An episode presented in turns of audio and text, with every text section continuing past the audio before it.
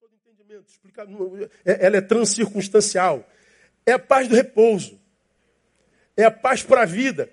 Nós pegamos aquele, aquele versículo de Mateus capítulo 6, onde Jesus diz assim: Por isso vos digo, não estejais ansiosos quanto à vossa vida. Aí ele fala de uma vertente. Quanto ao que haver de comer, beber, nem quanto ao vosso corpo pelo que haver de vestir. Então ele está dizendo: não se preocupe com essa vertente da vida. Ele termina assim: não é a vida mais do que o alimento, não é o corpo mais do que o vestuário. A vida não é mais do que aquilo que os nossos olhos veem. A vida não é mais do que aquilo que o bios consome. Então não se preocupa com o bios. Eu cuido do bios, mas a vida é mais do que isso. A vida é o que acontece lá dentro. Por isso que eu digo que ninguém conhece ninguém. Todos nós nos imaginamos. Eu imagino você, você me imagina. O que nós conhecemos é o artista que o outro é. O que nós conhecemos é a, fantasia que nós vendemos. E a nossa relação é em torno dessa fantasia pouca verdade nas nossas relações. Então, quando Jesus diz que eu preciso suplementar a minha fé com perseverança, ele está dizendo aí, haveria um tempo em que a vida seria tão corrida, desenfreadamente corrida. Haveria um tempo em que as subjetividades se diluiriam em inconscientes coletivos, que o mundo caminharia como uma boiada desenfreada. Vida de gado. Eu, cidade de gado, povo marcado, eu, povo feliz. A felicidade da boiada.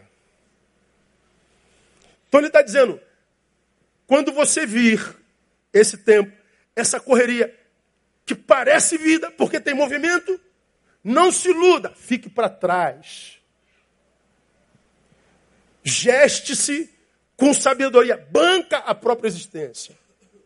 Seja Maria, mas nunca vai com as outras. Essa palavra é fenomenal, é tremendo. A paz de Jesus é a paz para quem fica para trás. A paz de Jesus é para quem não é tomada pela ânsia de querer ser como os outros, mesmo sabendo que os outros não são nada do que aparentam ser. É Facebook, Instagram puro. Fique para trás. Hoje, vamos considerar um pouco mais sobre perseverança, irmão. Algumas sensações da perseverança. A perseverança traz em si alguma semelhança com o que nós chamamos de perda. Perseverar, ficar para trás. Quem quer ficar para trás hoje, irmão? A gente não gosta de perder nem 0 em 1, 0 em 1, 0 em 1, 1, perdi. Dá uma raiva danada na gente. Como eu já preguei aqui, quem criou esse, essa frasezinha, é, o importante é competir, é, tirou o segundo lugar. Porque o importante é ganhar. A gente quer ganhar. Todo mundo quer ganhar. Vem a Bíblia diz, fica para trás. Ninguém quer ficar para trás. Quando a gente fica para trás, a gente tem sensação de que a gente está perdendo. E ninguém quer ficar para trás. O que, que acontece? Porque você não sabe esperar em paz, como eu já falei aqui. Você toma atitudes na vida pouco pensadas. Muito pouco raciocínio antes das ações. A gente se torna uma pessoa passional. A gente vai atrás do instinto. A gente vai atrás da sensação do momento. O que, que acontece? A gente vai entrando em times, causas, a gente vai entrando em projetos que, que, que, que tem sentido na hora, a gente mergulha nisso, depois a gente já está tão mergulhado que dali não pode sair mais. Criamos a nossa própria cadeia. Quando a Bíblia diz fica para trás, você tem a sensação de que está perdendo, porque a vida é movimento. Está todo mundo indo. Aparentemente, a pergunta é: para onde? Movimento é sinônimo de vida? Mostrei na quarta-feira passada que não. Os, no vale de ossos secos. Ele, eu profetizei como o Senhor me disse e houve uh, um ruído. Ossos se juntaram, músculo, carne e pele. Houve um grande ruído, mas diz o texto: não havia vida neles. Só houve vida quando o Senhor soprou o fôlego de vida. Então, movimento, ajuntamento, aparência, não é sinônimo de vida. Então ele está dizendo, fique para trás. Então, a, a, a palavra perseverar, no português, tem a mesma raiz de perder. Ninguém quer perder. Por isso nós temos muita dificuldade de perseverar. Todos estão indo, pastor. Aparentemente evoluindo. Aparentemente felizes. Eu fico para trás, então eu estou perdendo. É, tem sentido. Tem sentido. Eu dou um exemplo desse sentido. Pega o exemplo das pessoas que você conhece. Vou dar três exemplos. Que lutaram muito para emagrecer. Lembra de alguém que emagreceu a beça? Perdeu 30 quilos, 40. Lembra de alguém? Claro que toda regra tem exceção. A pessoa passa a se achar a mais gostosa das gostosas do planeta. Problema nenhum. Se fosse só estima. Mas o que, que acontece? A pessoa começa a se exibir. A pessoa começa a é, botar os biquinhos. Falei sobre isso outro dia. A foto vai rodando. Ó. Dá para entender? Não? Dá. A estima vem. Só que daqui a pouco começa o exibicionismo.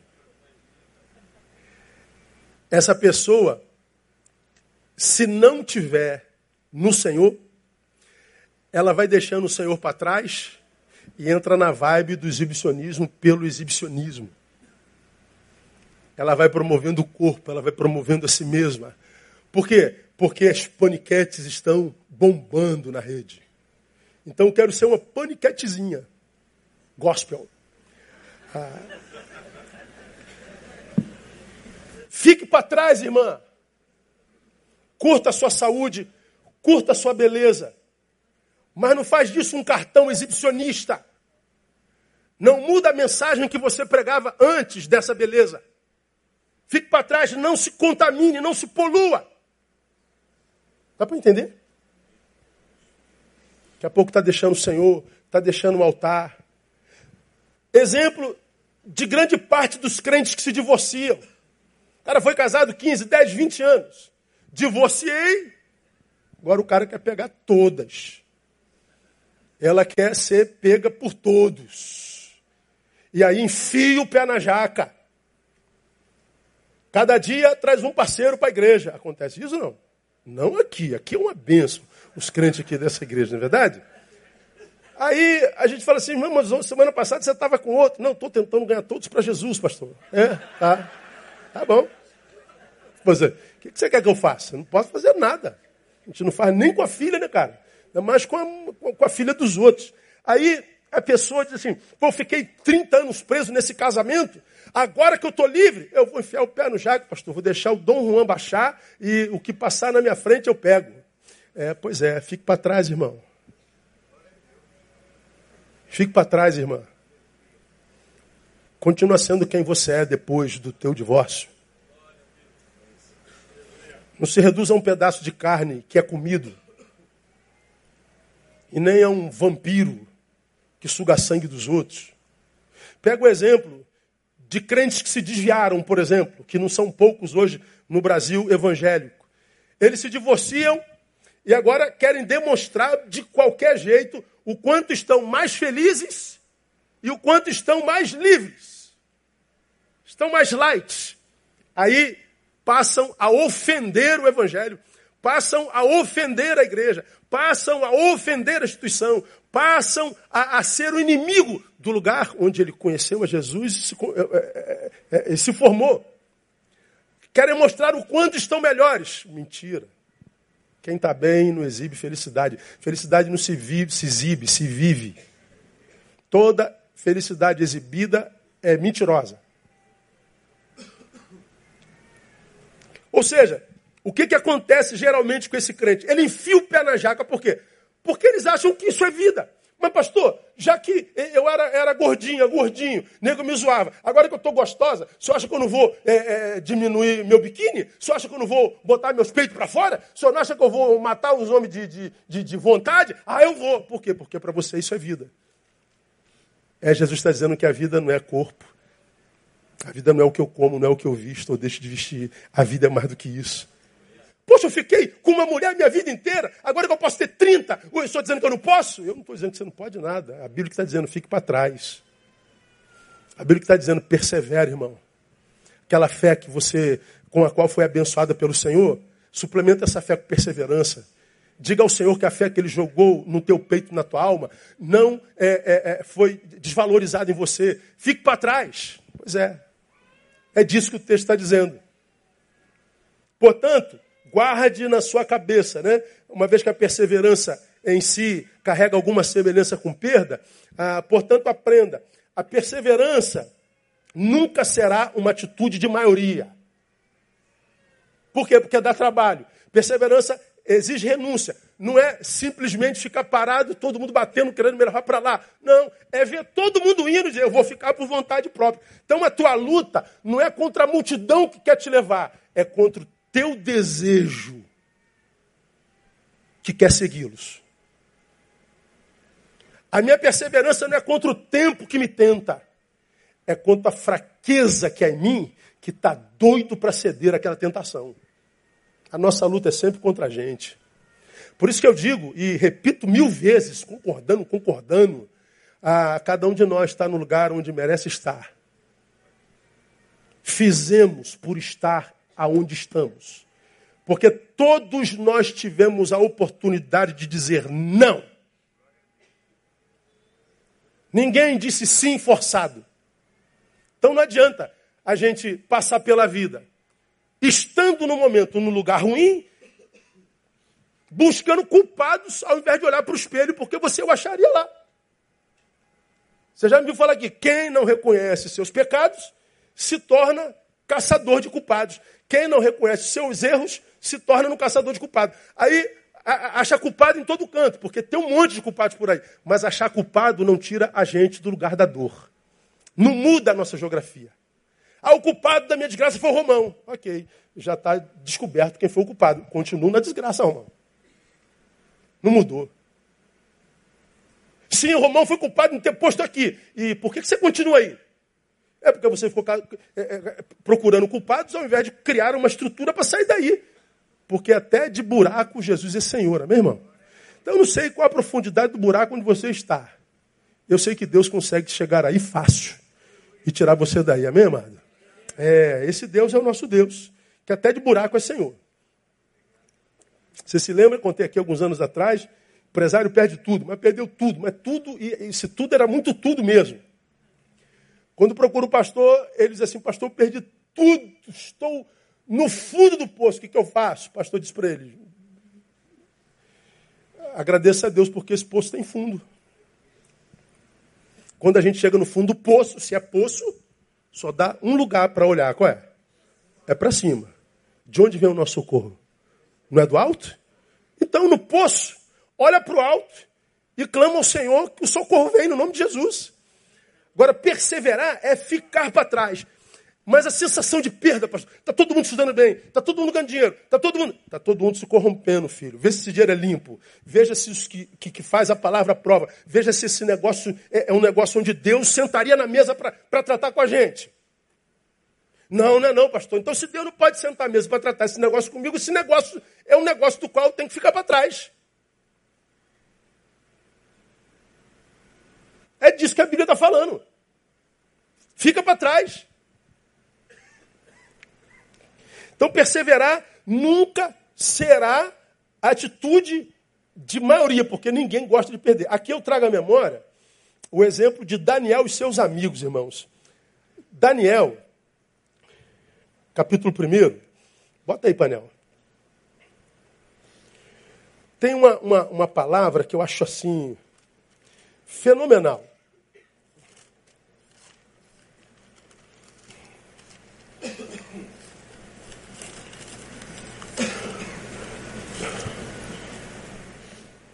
Que eu já preguei aqui, você que é antigo vai se lembrar disso. Diz uma, uma traz uma lição para nós que eu acho assim fenomenal. Todos nós conhecemos a história de, de, de Daniel, mas atente para esse versículo aí. No, no, terceiro, no ano terceiro do reinado de Joaquim, Jeoiaquim, rei de Judá, veio Nabucodonosor, rei de Babilônia e Jerusalém, e a sitiou. Então, Jerusalém, a cidade santa, foi sitiada por Nabucodonosor. O povo de Deus está sitiado. Deus se manifesta. Na nossa cabeça, o que, que Deus faria? Ia se levantar contra Nabucodonosor e ia libertar o povo. Não seria lógico, sim ou não? Agora olha o versículo 2. E o Senhor lhe entregou nas mãos a Jeoiaquim, rei de Judá, e uma parte dos vasos da casa de Deus, e ele os levou para a terra de Siná, para a casa do seu Deus, e os pôs na casa do tesouro do seu Deus. Olha só, o inimigo sitia Jerusalém, sob liderança de Nabucodonosor, diz que Deus se manifesta, fazendo o quê? Pegando o povo dele entregando na mão de Nabucodonosor. Meu inimigo está aqui para me pegar, Deus, ao invés de se manifestar acabando com o meu inimigo, ele me pega e me entrega para o meu inimigo. Eu vou facilitar teu trabalho, tá inimigo, leva ele. Ah, leva as coisas que estão na casa dele também. Pergunta: Quem foi que entregou o povo ao inimigo? Quem foi? Deus. Se Deus me entrega ao inimigo, tal entrega é uma bênção ou é uma maldição? Pense. Bênção ou maldição? Bênção, né? Então, Deus abençoa teus servos aqui presentes. Entregue todos eles na mão do inimigo. Não, não, peraí, peraí, peraí. Não vamos chegar lá. Eu estou sob o domínio do inimigo. Quem me trouxe aqui? Deus. Vamos caminhar, segura aí. Agora olha outra situação. Versículo 4. O povo já preso por Nabucodonosor. Ah, 3, 3. Então disse o rei Aspenaz, chefe dos seus eunucos, que trouxesse alguns dos filhos de Israel dentre a linhagem real e dos nobres, jovens em quem não houvesse defeito algum, de bela aparência, dotados de sabedoria, inteligência e instrução, que tivessem capacidade para assistirem no palácio do rei e que lhes ensinasse as letras e a língua dos caldeus. E o rei lhes determinou a porção diária das iguarias do rei e do vinho que ele bebia, e que assim fossem alimentados por três anos, para que no fim desses pudesse estar diante do rei. Pense. Agora é o oposto. Eu estou aqui na mão do inimigo. Eu tô, estou entre os escravos. Aí vem uma ordem do rei lá no palácio e diz assim: tira do meio desses escravos alguns meninos inteligentes, bonitos, capazes para virem é, servirem no palácio e comerem da minha comida. Aí esse menino seria pego aqui do, do cativeiro do buraco, ia ser levado lá para o palácio e comer a comida do rei. Comer a comida do rei. Sair da escravidão e vir para o palácio. Bênção ou maldição? a mosquinha voando, está ouvindo?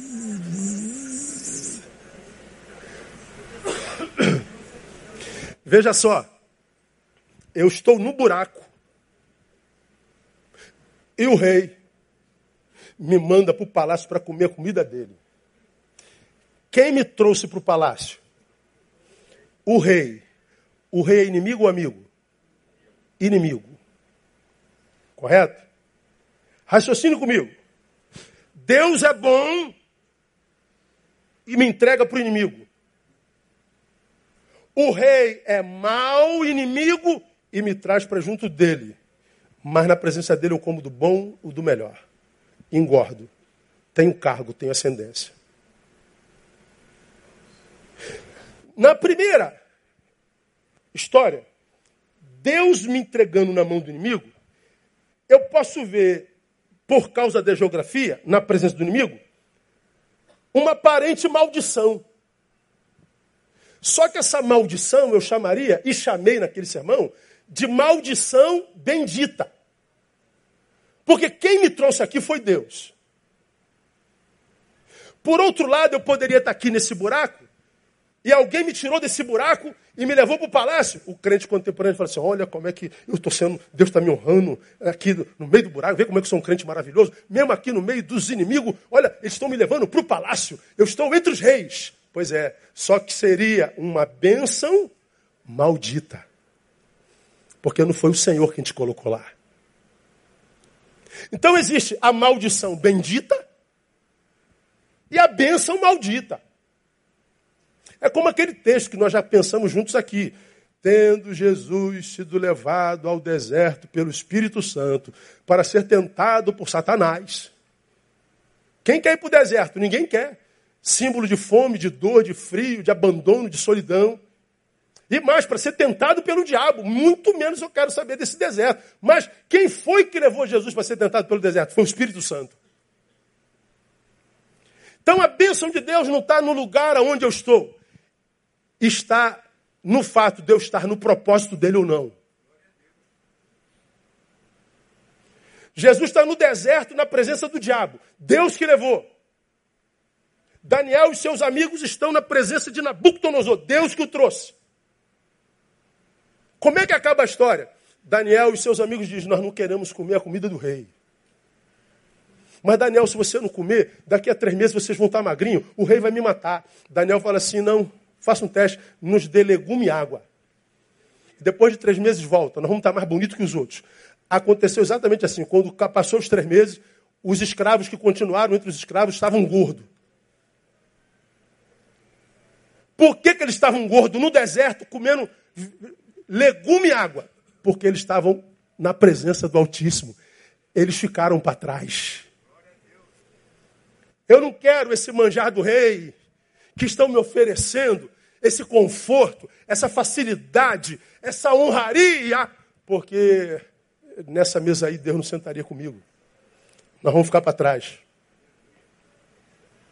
Ah, mas ah, ah, Deus está te levando para o meio do buraco. Você parece que está perdendo. Você está sendo humilhado. Você é, vai ser envergonhado. É, eu sei em quem eu tenho crido. Eu não vou permitir que essa aparente derrota me demova do que sou na presença dele. Está dando para entender o que eu estou falando, igreja meu ou não? Está claro ou não está? Ficar para trás é isso. Portanto, não espere multidões. Quando o assunto for ficar para trás, quando o assunto for perseverança, você tem que achar no meio da multidão da sua igreja aqueles dois ou três que não se venderam para os manjares do rei desse tempo. Você tem que achar no meio da multidão aqueles dois ou três que mais preocupados do que promover o seu saber, a, a, a, sua santidade, a sua preocupação com os vulneráveis, a sua, a sua, a sua inserção política. É, você precisa procurar aquele que está mais preocupado em não se mostrar, mas mesmo assim ser visto. E quando ser visto não é por causa do que ele publicou a respeito de si mesmo, mas por causa do que ele produziu para a glória de Deus. Aí você vai se relacionar certo. E hoje é muito difícil achar gente assim, para mim, cada vez mais raro. Então, ficar para trás é entender que eu só posso comer do que está na mesa se o que está na mesa foi Deus quem pôs. Mas então eu vou ficar para trás passando fome. Passa fome, você vai engordar no deserto. Deus vai honrar a tua fidelidade. Deus vai honrar o fato de você ter sido chamado de otário. Desculpa a palavra, irmão. Deus vai honrar o fato de ter sido chamado de idiota de bobão, de careta, de quadrado, de mané. Deixa chamar. Melhor é o fim das coisas.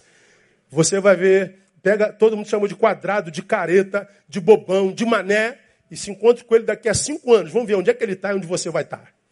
Você vai ver que quem faz o teu caminho é o Senhor. Quando você nasceu, Deus já tinha um script para a tua vida no nome de Jesus. Aplauda Ele e o caminho que Ele tem para nós é de paz. Fique para trás. Mas perseverar traz em si uma semelhança com o que chamamos de perda. Dois, perseverar É uma ordem, não é uma sugestão. Porque está escrito no texto, base do texto: acrescentai a vossa fé e perseverança. Não é uma sugestão. Olha, gente, se der para vocês acrescentarem fé, faça isso, vai ser bom para você, mas se não der, tudo bem. Não é uma ordem, não, viu, meus filhos? É só uma sugestão do papi. Papi não quer dar trabalho para vocês, papi quer facilitar a vida de vocês. Então, se der para ficar para trás de vez em quando, se não, mete pé na jaca. Não, não é assim não. É o papi está dizendo, meu filho, fica para trás. Tenha coragem. Banca a tua vida. Eu ressalto isso, irmãos, porque nós tendemos a obedecer somente as ordens mais fáceis, né? As ordens que não requerem esforço algum. É, nós vivemos um tempo assim de muito comodismo, muito é, muita falta de, de proatividade. A gente é muito reativo ou nada ativo. E o ato de ficar para trás, embora para trás, é absurdamente ativo. Isso é uma ação absurdamente contundente. Num mundo onde o movimento é desconexo, complexo, onde o movimento é, é, é, é, desprovido de conteúdos e verdades, onde, onde o movimento é sem sentido, nós somos um corpo deformado. Ficar para trás e pensar a própria vida. Viver um quê de contemplação para quando der passo, não der passo sem sentido, para que não perca tempo na vida. Isso é um exercício assaz cansativo. Pensar a própria vida, raciocinar a própria vida, lutar contra a passionalidade que nos habita. Esse desejo que é absurdamente positivo, que é a inconformação com que a gente vê, é, somada à vontade de fazer alguma coisa correndo. Isso é maravilhoso. É só que hoje, até para amar, a gente tem que amar com sabedoria. Porque há amores que estragam. Essa indignação que te toma, precisamos fazer algo, te faz se meter em qualquer projeto, e esse projeto vai te tirando do que Deus desenhou. E aí você está envolvido numa causa legal, mas que não era para o momento da sua vida. Não era porque fora do momento com aquelas pessoas na sua vida. Aquilo era para a tua vida, mas não naquele momento. É como aconteceu com Jesus, né? Quando Jesus vai para o deserto, o diabo diz assim: Poxa, você está com fome, transforma essa pedra em pão. Diz, não, não, nem só de pão viverá o homem, como quem diz. Eu estou 40 dias sem comer, estou com a fome de cão, viu, cão? Mas não é a hora de eu comer ainda. Deus vai me dizer quando eu posso comer. Se não é hora de comer, é hora de eu continuar passando fome. Olha que loucura, cara. Aí ele diz: Deixa eu te levar ali. Leva lá no pináculo. Está vendo isso tudo? Tudo que teu olho alcance, além de tudo isso te darei, se prostrado me adorar. Lança-te daqui abaixo, porque os anjos. Veja, irmão, ele propõe suprimento, fama e poder. Tudo o que o diabo promete a Jesus já era de Jesus. Só que depois da cruz. Qual era a proposta do diabo? Tirar Jesus da cruz. Tanto que depois que o diabo bate perna, vai embora, aparecem anjos e o servem. Não precisou transformar pedra em pão. A fome acabou. Glória a Deus, amado. Jesus foi levantado ao alto na cruz. E o mundo inteiro conheceu. E ele tem todo o poder no céu, na terra, debaixo da terra. Tudo o que o diabo oferece a Jesus era lícito, era dele, só que não para aquele momento. O que, que acontece com tantos de nós. Gente se envolvendo em projetos absurdamente pertinentes. Perdidos. Porque não era para aquele momento. E por que tem tanto espírito? Irmão, a gente que está aqui liderando, brincadeira. O pastor tinha que pôr isso aqui. O pastor tem que fazer aquilo lá. O pastor tem que pôr isso aqui. O pastor... Meu irmão, se tu, se tu ouvir todo mundo, você fala assim, gente, nem adianta, vou ficar parado porque um está empurrando para lá, outro está empurrando para cá, outro está empurrando para lá. Eu vou ficar paradinho aqui, eu só fico... Nem cansa. Porque é todo mundo, cada um puxando para o lado, que é uma loucura insana. É uma, é uma insanidade. Se você não tem personalidade, você daqui a pouco está aqui, daqui a pouco você está lá, daqui a pouco você está lá. Aí eu fico vendo gente boa, gente boa de Deus. Gente para quem Deus talento, Deus deu talento, Deus deu dom, com coração que não cabe dentro desse corpanzil. Mas estão absurdamente infelizes e vazios, mesmo envolvidos em causas nobricíssimas. Tiveram que deixar algo que era projeto de Deus para fazer algo que é projeto do seu coração, produto de uma indignação santa. Fica para trás é calma. Saiba o que Deus tem para você. E depois que você souber, pergunte a Ele se esse é o tempo. E como é que a gente sabe isso? Ficando para trás, gastando tempo. Ora, meu irmão, como é que você pode explicar tantos filhos de Deus perdidos nesse mundo doido, servindo um Deus como o nosso, cuja palavra é lâmpada para os pés, luz para o caminho, o Deus que diz que a gente não precisava se preocupar com o que haveríamos de dizer, porque Ele colocaria a palavra na nossa boca, nos daria sabedoria que ninguém podia resistir.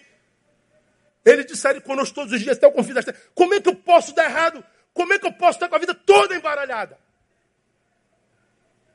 É porque eu não estou parando, eu não reflito, eu não medito, eu estou me diluindo no meio dessa geração perdida, insana, louca por, por aparência, por like, mas que quando desliga tudo, o que sobra na cama é angústia.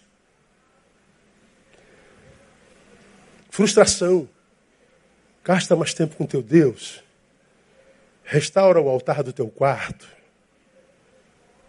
Ouça mais um pouquinho da sua palavra. Seja menos passional. Não espere multidões. Perseverar é uma ordem. Mas perseverar é uma necessidade. Para quem não quer ociosidade, se tornar o sepulcro dos seus potenciais. Tanto potencial, mas tudo aqui, ó, preso, ocioso. Para quem quer ser árvore, todos somos. Mas árvore que dá fruto na estação própria. Para quem não quer viver interrupção de processos até o fim da vida, perseverar é uma necessidade. Hebreus 10, 36. Bota aí painel para mim. Porque necessitais de perseverança. Para quê? Depois de haver desfeito a vontade de Deus, diga aí. Então é possível que eu faça a vontade de Deus e não alcance a promessa? Sim. Sim.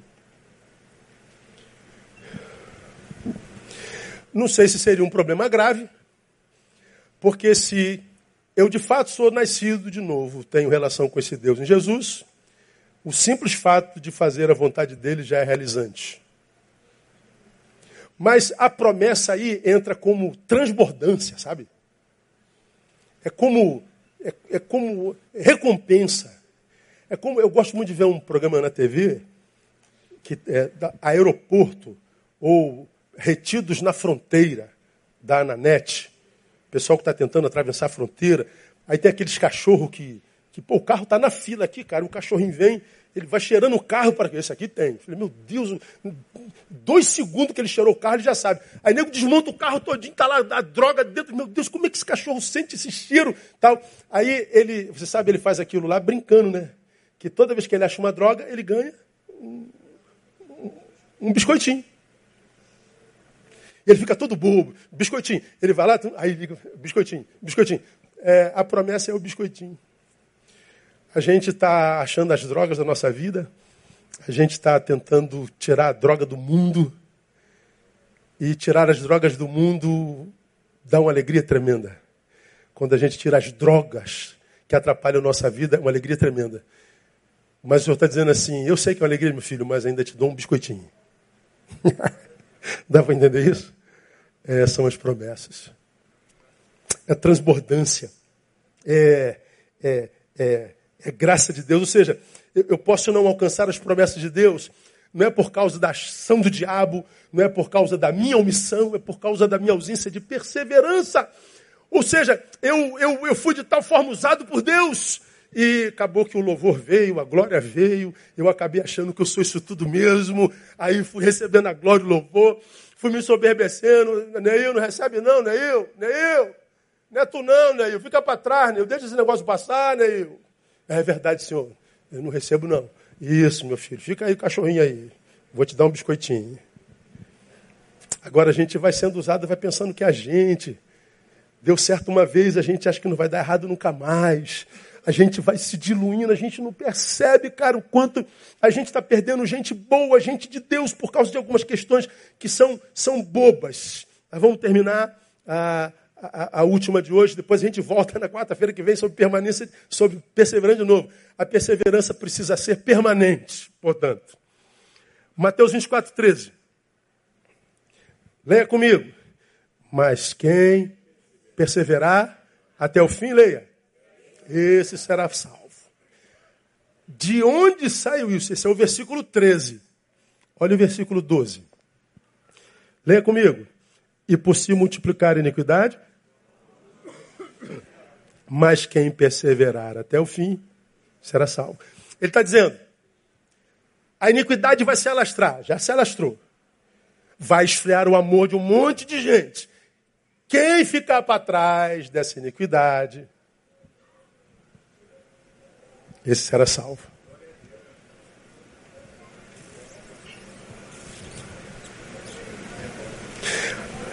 Veja o mundo de um lado como observador, como analista. Quando você vai dar teu tiro no mundo para tentar fazer o teu papel no mundo, vai na boa. Não dê tiro para todo lado. Tudo quer, quer salvar todos. Você não salva ninguém. Acha o teu lugar no corpo. É um dedinho, seja dedinho. A orelha, seja orelha. É baço, seja baço. Não entra numa de seu corpo inteiro. Se mete aqui, se mete ali, se mete lá, se mete lá. A intenção é ótima. Se cansa, fica pelo caminho e corre o risco de não ser achado por ninguém. Atira certo.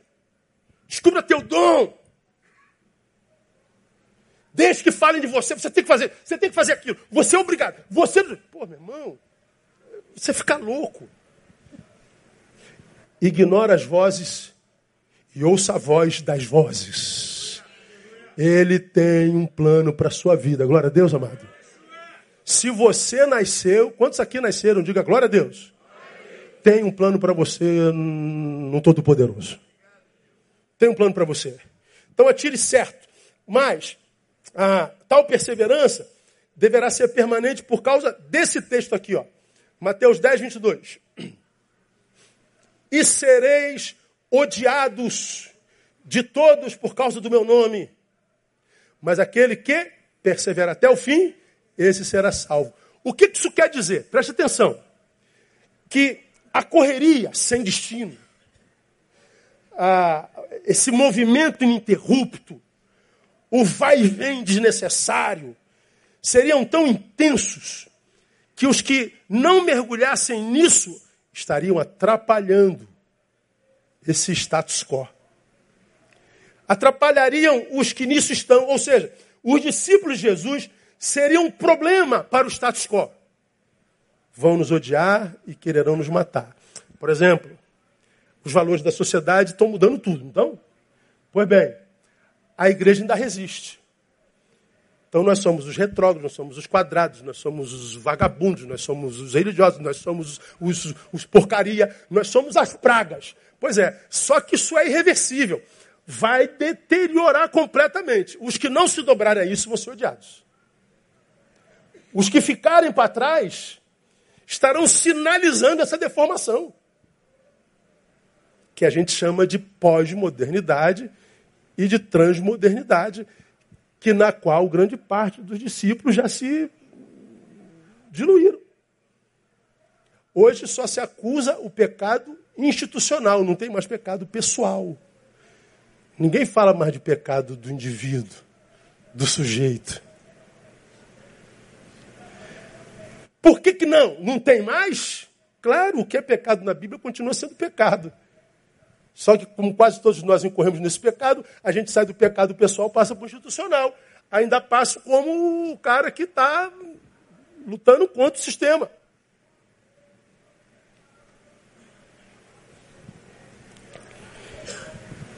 Lamentavelmente, nos odiarão não só por isso, né? Nos odiarão por causa da nossa presunção destituída de relevância. Uma parte de nós é muito discurso e nenhuma vida. Desculpe, irmão, eu não, eu não toco nesses assuntos, vocês sabem disso? Porque nessa polarização nós nos dividimos totalmente e a igreja foi junto. Temos a igreja da esquerda e temos a igreja da direita, e elas não se comunicam. A gente estava ontem lá no Ministério Público Estadual, numa reunião com o Ministério Público Estadual, tratando de assuntos de intolerância, de racismo, essa coisa toda. Dei minha contribuição, no finalzinho, um, um pastor que estava lá presente falou assim: Eu sou pastor de esquerda mesmo, e nenhum bolsonarista é bem-vindo à minha igreja, não. Respeito. Mas teve um outro Mesma coisa. É, é, é uma moeda com duas facetas. Aí eu falei, gente, é, nós pecamos. A nós foi dado o ministério da reconciliação. Todo mundo se dividiria, nós entraríamos no meio para ser ponte. Então aqui do lado era para sentar o, o quem chama Bolsonaro de Messias e quem chama Lula de Anjo Gabriel. o anjo Lula e o Messias Bolsonaro e seus adoradores. Ok, cada um adora quem quiser na terra, mas transcenda essa adoração terrena e comunguem como irmãos por causa do sacrifício de Jesus. Não conseguimos mais fazer isso. Raros os que conseguem. Então nós temos um discurso para o lado de cá, temos um discurso para o lado de lá. Só que é muito discurso, é muito Facebook e pouco face to face. É pouca materialidade. É mais promoção do que essência.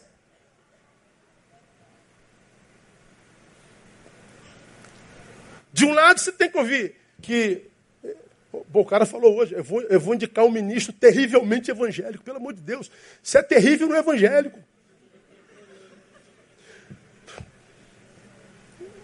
Mas aí a gente tem que ter um pouquinho de boa vontade. Bom, de repente, não é o que queria dizer, ele está falando, eu quero botar um cara que seja crente de verdade.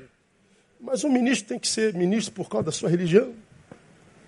Aí a gente vai tendo esse negócio aí, os crentes daqui. Quem ouve isso aqui, não sendo cristão, não entende de jeito nenhum. Ele não tem como ouvir isso com raiva. Imagine você se você fosse espírita, se você fosse católico, se você fosse ateu. Não é a característica para o ministro. Aí nós temos esse discurso politizado, ideologizado da esquerda e da direita, e a gente está se matando. Família se dividindo, amigos que não se cumprimentam mais, não dão bom dia, não dão mais a paz do Senhor. E aí, o que, que acontece com a gente? Nós temos é, sido bombardeados pelo ódio por causa da nossa presunção destituída de, de, de relevância.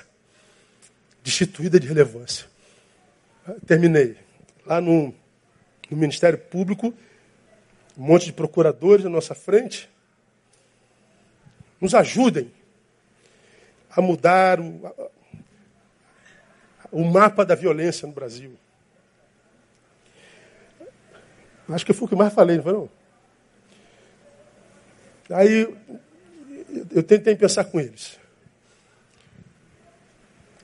Tem que atingir a igreja institucional. A gente bate nela, mas a igreja brasileira é institucionalizada. Pega os cabeças das grandes convenções.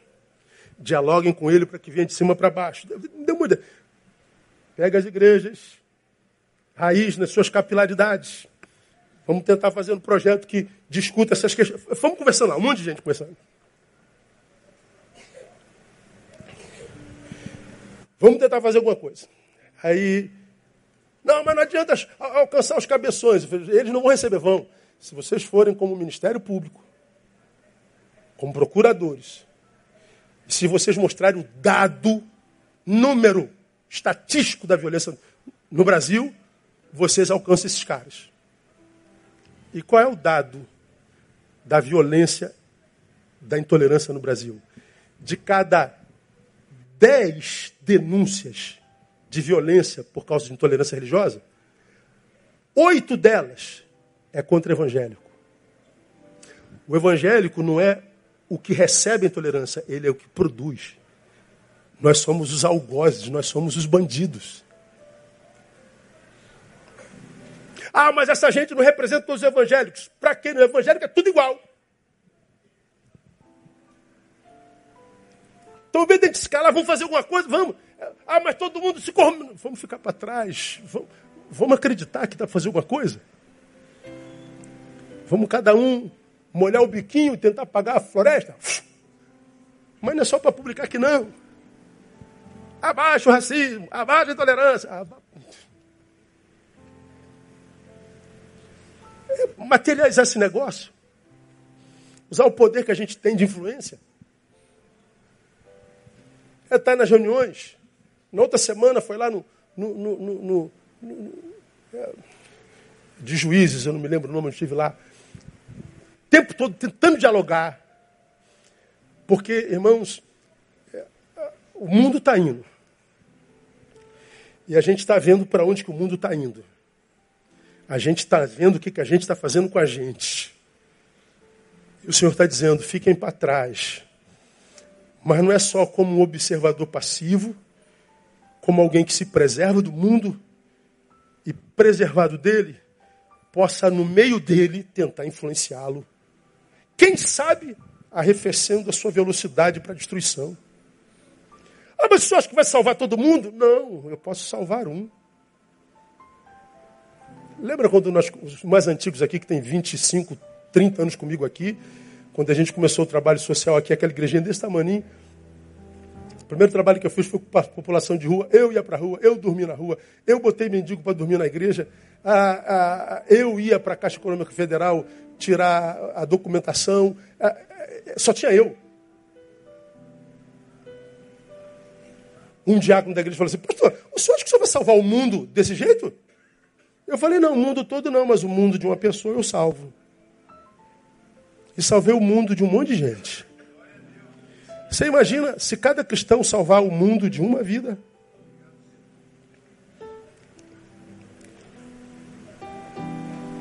A projeção do censo para 2020 é de que nós somos ou seremos 61 milhões de evangélicos. Você já pensou se cada um dos 61 salvasse um? 122 milhões no ano seguinte. Já pensou 122 salvando um? 244 no outro ano. Acabou, salvamos o Brasil inteirinho, vamos para casa, vamos dormir. Meu irmão, acrescente a sua fé e perseverança. Fique para trás. Viva em Deus. Viva na palavra. Faça o que te compete, mas faça.